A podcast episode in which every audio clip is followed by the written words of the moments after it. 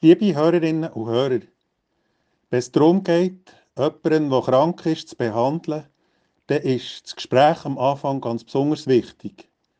Die Ärztin oder der Arzt und alle anderen Behandelnden müssen möglichst präzise wissen, was los ist.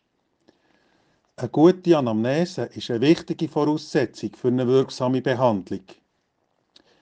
Im Johannesevangelium wird vom Teich Bethesda erzählt. Bei diesem Weiher sind dann in der Zeit von Jesus viele Kranke gelegen.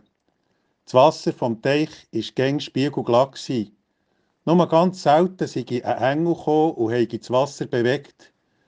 Und die Person, die es in diesem Moment am ersten geschafft hat, ins Wasser hineinzusteigen, sei gesund worden. Ganz gleich, an was sie gelitten habe. An einem Tag kommt Jesus dort vorbei. Er hat erfahren, dass jemand von diesen kranken Leuten schon seit 38 Jahren da liegt. Da fragt Jesus die Patientin, willst du gesund werden? Sie hätte jetzt vielleicht können sagen nach dieser langen Zeit weiß ich gar nicht mehr, was ich eigentlich will. Und dann hätte der Jesus der ihr vielleicht gesagt, du musst halt wollen, wenn du nicht willst, dann wirst du nie gesund. Ich habe gerne wieder Auslegungen gehört, die auf diese Schiene rauslaufen. Es ist gar nicht so, dass der Jesus dieser Patientin eine blöde Frage gestellt hat. Die gibt ihm zwar eine Antwort, die nicht wirklich zur Frage passt, aber die Antwort von der Patientin ist sozusagen schon die ganze Anamnese. Sie sagt, Herr, ich habe niemanden, der mich in den Weiher hineinträgt, wenn sich das Wasser bewegt. Jedes Mal ist jemand anders schneller. Das Problem von dieser Patientin ist also nicht, dass sie am Ende gar nicht möchte gesund werden.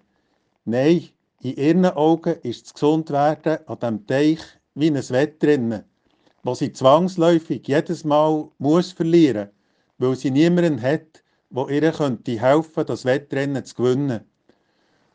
Und so hat sie jede Runde von der Hoffnung zu der Enttäuschung tiefer in ihr Elend hineingebracht. Es ist fast so wie bei einer alten, kaputten Schallplatte aus Vinyl, wo die Nadel nicht mehr weitergeht und gegen die gleichen paar Takte Musik kommen. Was haben wir denn in diesem Moment aber gemacht? Hey ja, den Tonarm gelüpft und es ein bisschen verschoben und nachher weitergelost. Und Jesus macht es mit dieser Patientin ganz ähnlich. Er will nicht selber Teil werden von dem ewigen Kreisen im ewig gleichen Elend und sagt, Stand du jetzt auf, pack dein Glieder zusammen und lauf umeinander. Und wirklich, die lost und steht auf Mal wieder auf eigenen Beinen.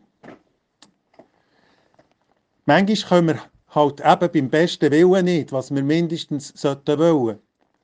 Aber das, was der lebendige Christus sagt, ist eine wirkliche Ermächtigung.